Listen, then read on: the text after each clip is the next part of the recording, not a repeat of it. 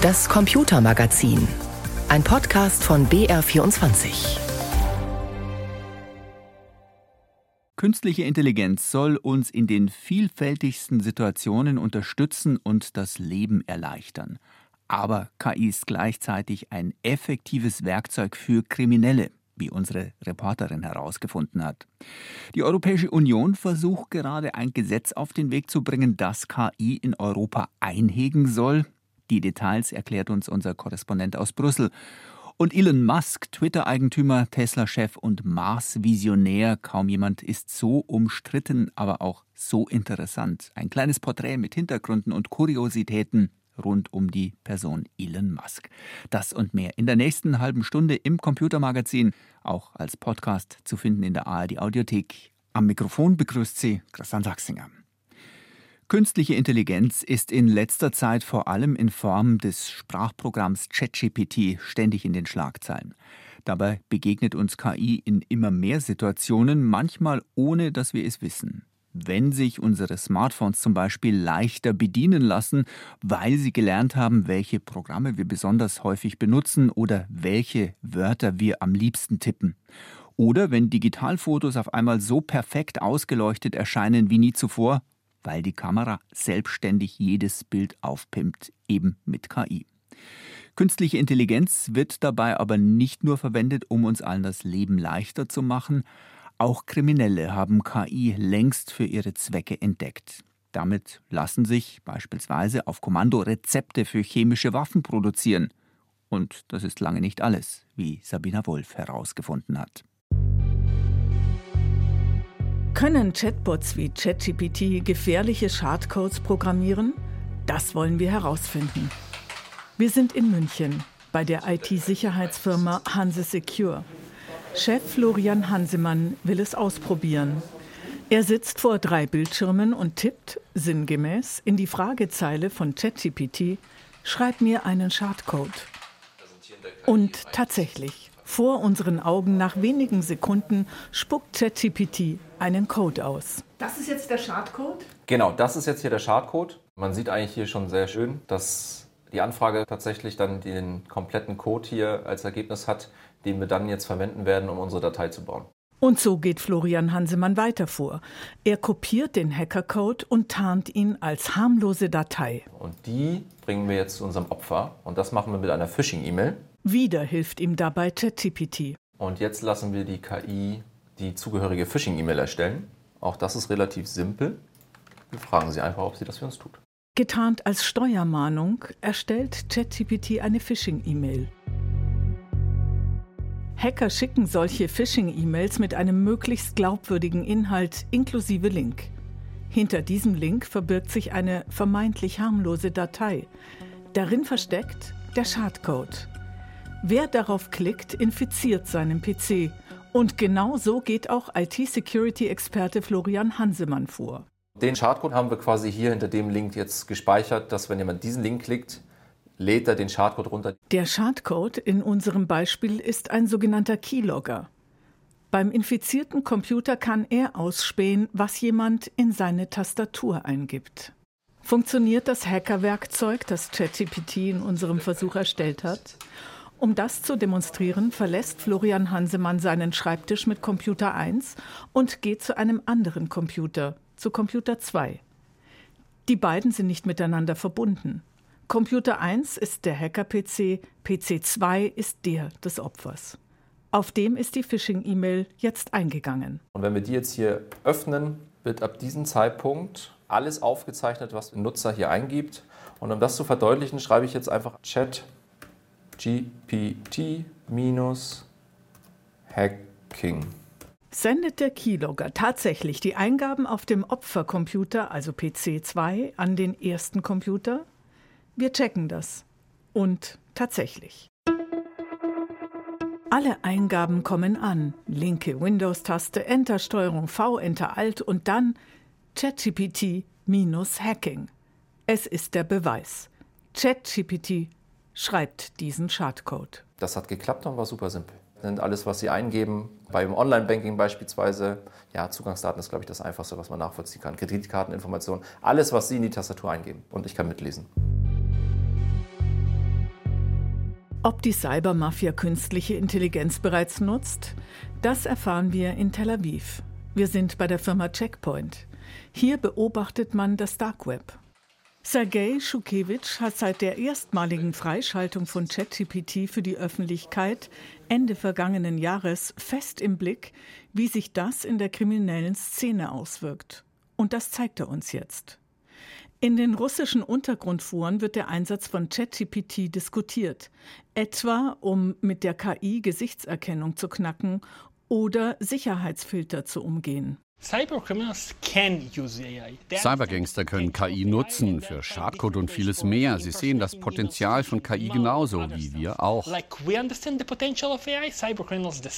Doch da lauert noch eine viel größere Gefahr durch die Nutzung von KI. Das zeigt der Post eines Kriminellen mit dem Pseudonym USDOD, den uns Sergei Schukewitsch zeigt.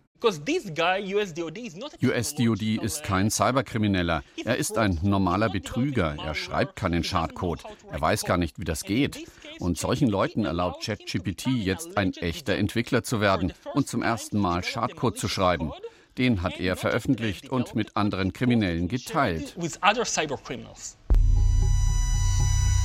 Die KI ist nicht nur eine Gefahr für die Cybersicherheit.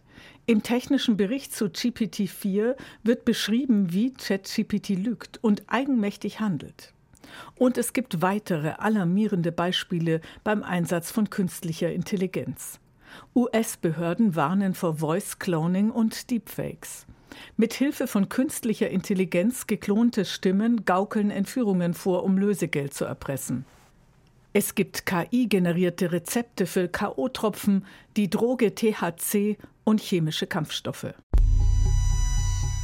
Das Center for AI Safety, das Zentrum für die Sicherheit von KI, warnt, Zitat, die Eindämmung des Risikos des Auslöschens durch KI sollte neben anderen gesellschaftlichen Risiken wie Pandemien und Atomkrieg eine globale Priorität sein. Mit unterschrieben hat Sam Altman. Ende Mai ist er, der Erfinder von ChatGPT und CEO von OpenAI, Gastredner an der Technischen Universität München. Wir haben eine Regulierung gefordert. Ich glaube, eine Regulierung für so eine Technologie, das ist wirklich gut. Auf der Veranstaltung Wegweisend der Konferenz der Plattform Lernende Systeme vergangenen Mittwoch in Berlin. Es ist der Tag, an dem das EU-Parlament den AI Act verabschiedet hat. Im Mittelpunkt Fragen wie Verliert die Wirtschaft Europas den Anschluss durch zu viel Regulierung?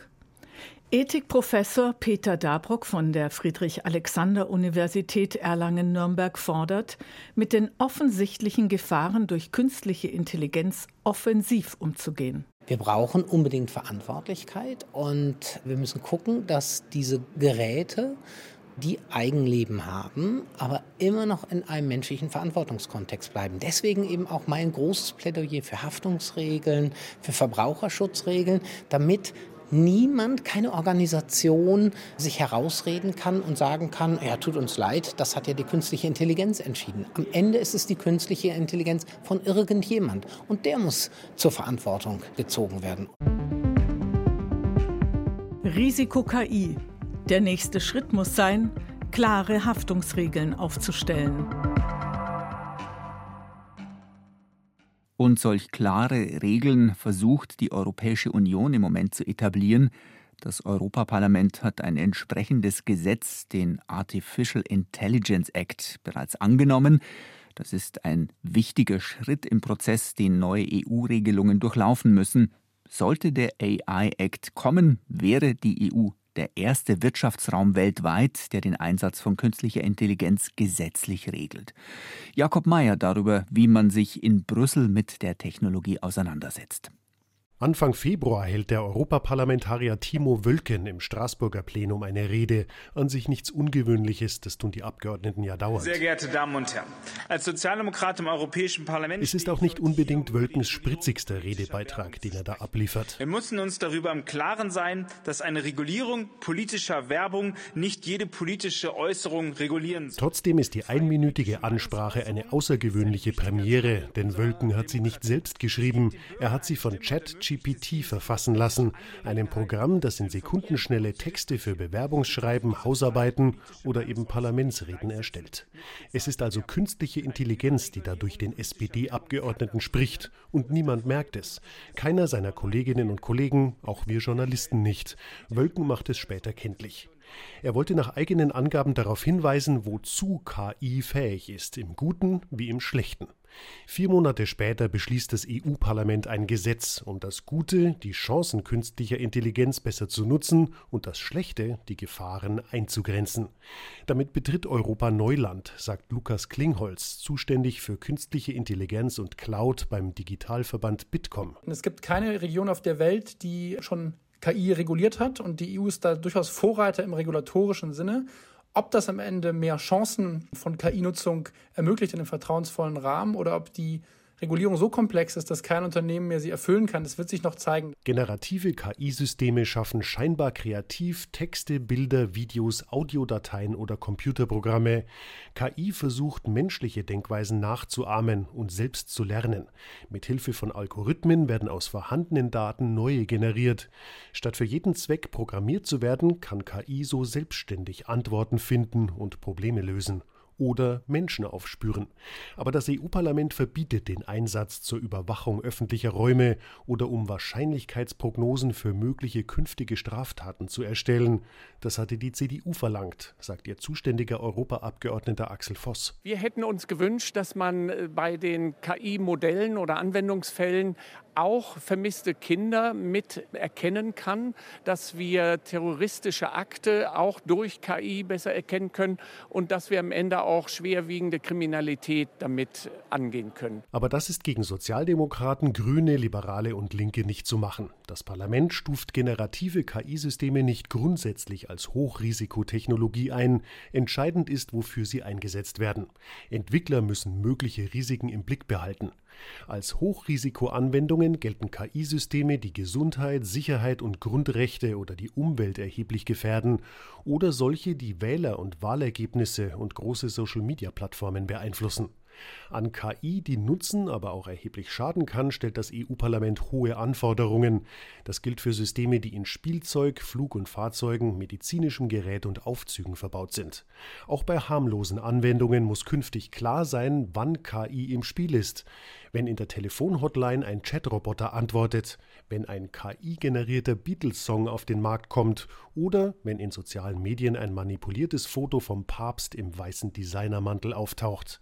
Nach Ansicht der FDP-Abgeordneten Svenja Hahn ist die geplante Regulierung verhältnismäßig. Es geht wirklich nur um die Fragen, was ist Hochrisiko und was nicht. Und das Risiko liegt nämlich eben immer in der Art der Anwendung. Ich finde, das beste Beispiel ist dabei Gesichtserkennung sehr praktisch, um mein Handy zu entsperren. Allerdings biometrische Massenüberwachung ist aus liberaler Sicht eine Art von Anwendung von Technologie, die in einer demokratischen Gesellschaft nichts zu suchen hat. Das neue KI-Gesetz, Englisch AI Act, ergänzt andere EU-Vorgaben, etwa für Online-Plattformen. Bitkom-Experte Klingholz warnt vor Regulierungs Wildwuchs. Für soziale Netzwerke haben wir zum Beispiel mit dem Digital Service Act klare Regeln. Wir sehen jetzt im AI Act, dass viele der Regeln, die im Digital Services Act zum Beispiel schon konkret erfasst sind, wieder auf die Tagesordnung gekommen sind für den AI-Act. Und das lehnen wir ab, weil es einfach rechtssystematisch unsinnig ist, den gleichen Sachverhalt in verschiedenen Rechtsakten zu regeln. Auch Unionsabgeordnete warnen vor Überregulierung, die europäischen Anbietern im internationalen Konkurrenzkampf schaden könnte. Der KI-Bundesverband, ein Zusammenschluss von 400 deutschen Firmen, befürchtet, dass Innovationen und Fachwissen aus Europa vertrieben werden. Der Grüne Sergej Lagodinsky kontert in der Parlamentsdebatte. Zwischen Technologiepessimismus und Technologieoptimismus wählen wir die richtige Balance. Technologierealismus. Die Balance in diesem Paket ist richtig. Ausnahmen gibt es für die Forschung. KI-Entwickler sollen in sogenannten Reallaboren frei testen dürfen. Das soll Innovationen fördern und kleinen und mittleren Unternehmen helfen. Trotzdem werden Big Tech-Firmen wie Google, Facebook oder TikTok Kosten und Aufwand des neuen Gesetzes viel leichter stemmen können als Start-ups, sagt Bitkom-Fachmann Klingholz. Wir sehen schon, dass der Gesetzgeber sowohl im Rechtstext als auch in der Umsetzung schauen sollte, wie er das hinbekommt, wenn er gleichzeitig das Ziel hat, dass dieser Rechtsrahmen global auch ein Vorbild sein soll für Innovation auf der einen Seite, die ermöglicht werden soll, und Schutzziele, die garantiert werden sollen. Also da gibt es noch eine ganze Menge zu tun. Und die EU drückt aufs Tempo. Unterhändler von Parlament und Mitgliedstaaten haben schon damit begonnen, über die endgültige Fassung dieses weltweit ersten KI-Gesetzes zu verhandeln. Die EU will künstliche Intelligenz mit einem Gesetz einhegen. Noch befindet es sich im Abstimmungsprozess zwischen Parlament und EU-Rat. Das ist auch jene Phase, in der Wirtschaftsverbände oft noch einmal versuchen, ihre Interessen in Gesetzen unterzubringen. Insofern darf man gespannt sein, wie genau der AI-Act am Ende aussehen wird. Sie hören das Computermagazin mit Christian Sachsinger am Mikrofon. Es gibt viele Einsatzmöglichkeiten von künstlicher Intelligenz. Mit ihr lassen sich Hassbotschaften massenweise verbreiten. Auf der anderen Seite kann KI auch unterstützen, genau solche Hate Speech oder Fake News aus sozialen Netzwerken herauszufischen. Allerdings kann man das der KI nicht alleine überlassen. Es braucht am Ende noch sogenannte Content-Moderatoren oder Moderatorinnen, die in vielen Fällen, etwa wenn es Zweifel gibt, die Entscheidungen treffen müssen löschen oder stehen lassen. Das ist oft kein angenehmer Job, denn die Männer und Frauen müssen all das an Fotos, Videos und Texten ertragen, was wir übrigens nicht sehen sollen und wahrscheinlich auch gar nicht sehen wollen. Nun haben sich hunderte Menschen aus dem Content Management mit einer Petition an den Bundestag gewandt, weil sie bessere Arbeitsbedingungen fordern. Celine Schmuck. Sie sollen das Internet sicherer machen. Dafür filtern Content-Moderatorinnen und Moderatoren täglich bis zu 3000 Videos und Fotos von Hass, Gewalt und Missbrauch aus den sozialen Netzwerken. Cengiz Haxes ist einer von ihnen. Er sieht das, was andere Menschen nicht sehen sollen. Das Schwierigste ist, dass man wieder und wieder schlimme Dinge sieht. Enthauptungen zum Beispiel oder Ausbeutung und Missbrauch von Kindern.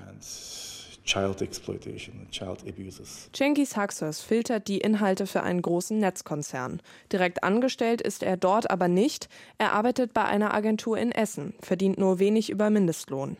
Über Details seines Jobs darf er nach eigenen Angaben nicht sprechen. Die Firma, bei der er arbeitet und deren Auftraggeber wollen sich öffentlich nicht äußern. The social media giants outsourcing this job die Social-Media-Giganten lagern diesen Job an externe Unternehmen aus und wollen nicht dafür verantwortlich sein. Sie sollten aber für die Arbeitsbedingungen zur Verantwortung gezogen werden.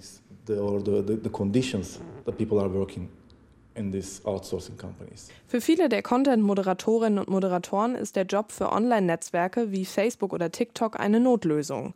Oft, weil sie nicht fließend Deutsch sprechen oder weil ihr Aufenthaltsstatus am Job hängt. Aber die Arbeitsbedingungen sind oft schlecht, erzählt Jengis Haxes. Zwei Kollegen, die ich persönlich kenne, sind schwer traumatisiert und werden im Krankenhaus psychiatrisch behandelt. In einer Petition an den Bundestag fordern hunderte Content-Moderatorinnen und Moderatoren auch deswegen bessere Arbeitsbedingungen. Unterstützt werden sie dabei auch von der Gewerkschaft Verdi. Für den Bereichsleiter Medien, Matthias von Fintel, ist klar, nicht nur die Social-Media-Konzerne, sondern auch die Politik muss handeln.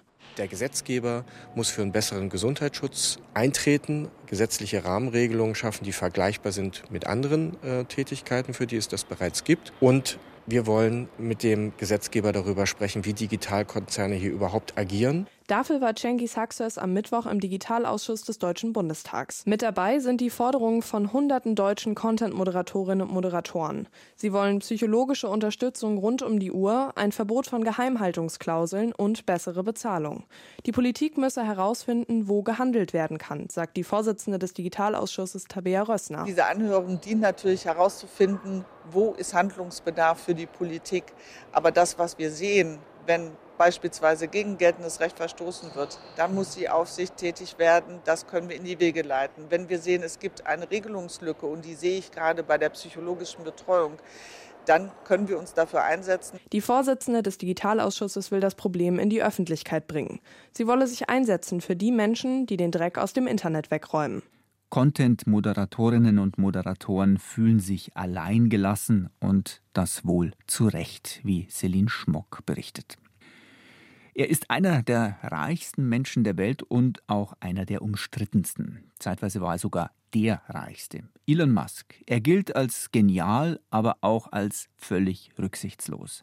Mitarbeiter etwa, die bei der Geburt ihres Kindes mit dabei sein wollen und sich deshalb krank melden, gibt er den Laufpass.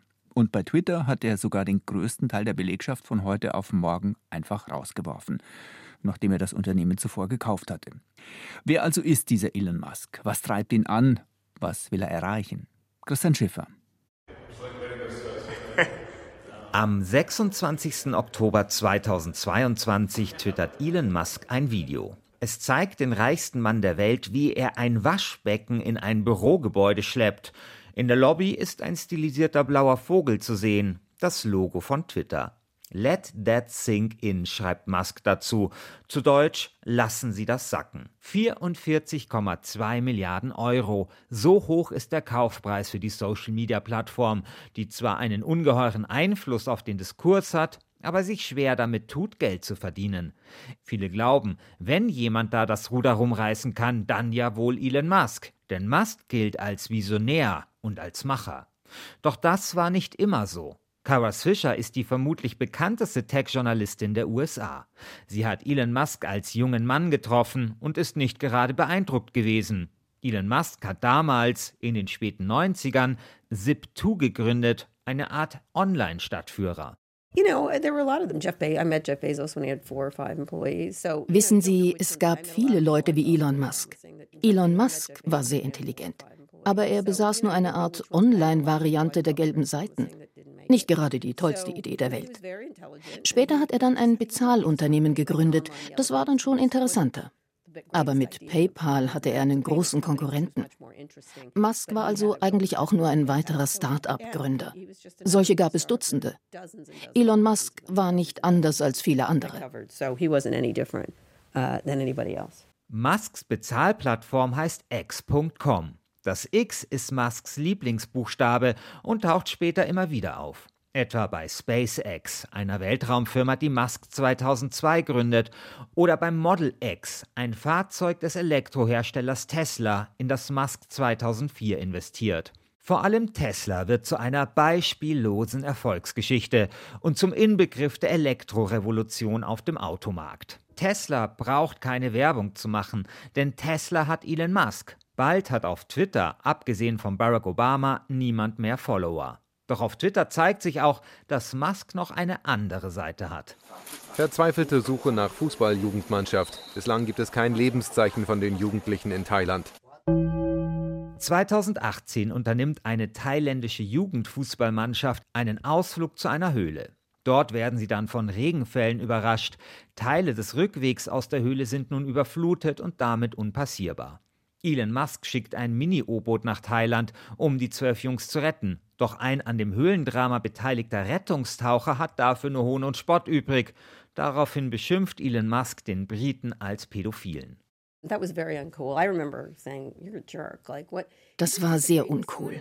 Ich weiß noch, wie ich mir gedacht habe, was für ein Idiot. So verhalten sich Teenager. Hier in den USA sagt man so etwas auf dem Schulhof. Du bist eine Schwuchtel, du bist ein Pädo. Vor 20 oder 30 Jahren war das unter Zwölfjährigen üblich. Vermutlich hat er solche Beleidigungen selbst zu hören bekommen, als er als Jugendlicher gemobbt wurde. Denn dass er gemobbt wurde, das hat er mir erzählt. Und das sagen auch viele, die ihn gut kennen. Und jetzt ahmt er die Leute, die ihn schikaniert haben, nach. Der Gemobbte wird selbst zum Mobbenden. That's what happens, right? You become the bully rather than the opposite. Auf Twitter zeigt sich ein Elon Musk, der unglaublich lustig sein kann, aber auch rücksichtslos ist und gemein.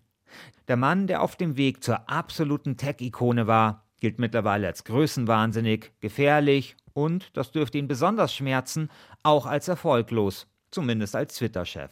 Elon Musk, eine schwierige Persönlichkeit. In unserem Tech-Podcast Umbruch machen Christian Schiffer und ich diesmal ein ausführliches Elon Musk-Quiz. Und wir gehen dabei auf Hintergründiges und Kurioses zu Musk und seinen Unternehmen ein.